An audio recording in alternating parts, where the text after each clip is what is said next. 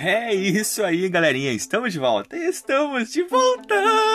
Aqui é o Anderson Tarifa e vocês estão acompanhando mais um episódio desse podcast Macetes da Vida.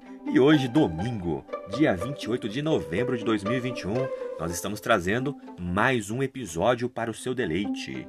O título, o tema, na verdade, de hoje ainda continua sendo A Verdade Presente em Deuteronômio. E o título de hoje é Lembrando o Arco-Íris. Então, você, meu caro jovem adulto, continue acompanhando os episódios e escute agora o que nós estamos trazendo para você.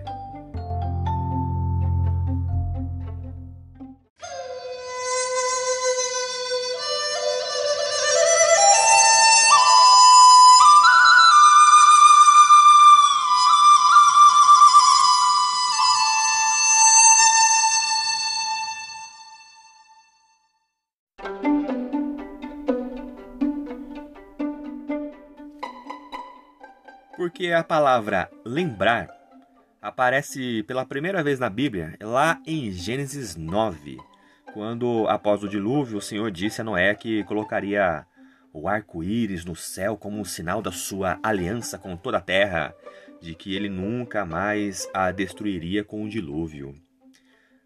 Vamos pensar um pouquinho e agora vamos ouvir a leitura de Gênesis 9, do versículo 8 ao 17. Então, Gênesis, capítulo 9, do versículo 8 ao 17, nós estamos usando a nova tradução da linguagem de hoje. Deus também disse a Noé e aos seus filhos: Agora vou fazer a minha aliança com vocês e com os seus descendentes, e com todos os animais que saíram da barca e que estão com vocês. Isso é, as aves, os animais domésticos, os animais selvagens, sim, todos os animais do mundo. Eu faço a seguinte aliança com vocês. Prometo que nunca mais os seres vivos serão destruídos por um dilúvio, e nunca mais haverá outro dilúvio para destruir a terra. E como sinal dessa aliança, que estou fazendo para sempre com vocês e com todos os animais, eu vou colocar o meu arco nas nuvens. O arco-íris será o sinal da aliança que estou fazendo com o mundo. Quando eu cobrir de nuvens o céu e aparecer o arco-íris, então eu lembrarei da aliança que fiz com vocês e com todos os animais, e assim não haverá outro dilúvio para destruir todos os seres vivos. E quando o arco-íris aparecer nas nuvens, eu o verei e lembrarei da aliança que fiz para sempre com todos os seres vivos que há no mundo. O arco-íris é o sinal da aliança que estou fazendo com todos os seres vivos que vivem na terra. Como a palavra lembrar é usada aqui, o que nós podemos aprender com isso? Deus, ele não precisa do arco-íris para se lembrar de sua promessa e aliança. Ele apenas falou em linguagem que os humanos entendessem. O propósito do arco-íris é nos lembrar da promessa e aliança de não destruir o mundo novamente com água. E ele ajudaria as pessoas a se lembrarem da aliança especial. Sempre que surge o arco-íris, o povo de Deus se lembra não apenas do juízo sobre o mundo por seus pecados, mas também do seu amor pelo mundo e de sua promessa de não o inundar novamente. Portanto, vemos a importância de lembrar das promessas divinas, das advertências e da ação de Deus no mundo. O arco-íris no céu se torna ainda mais poderoso hoje quando, com base na continuidade das leis da natureza, muitos cientistas rejeitam a ideia de que já houve um dilúvio mundial. E é fascinante que a autora Ellen White tenha escrito que antes do dilúvio muitos tinham a ideia de que a continuidade das leis da natureza excluía a possibilidade de um dilúvio mundial. Ela escreveu que os sábios argumentavam que as leis da natureza são tão firmemente estabelecidas que Deus, que o próprio Deus, não os pode mudar.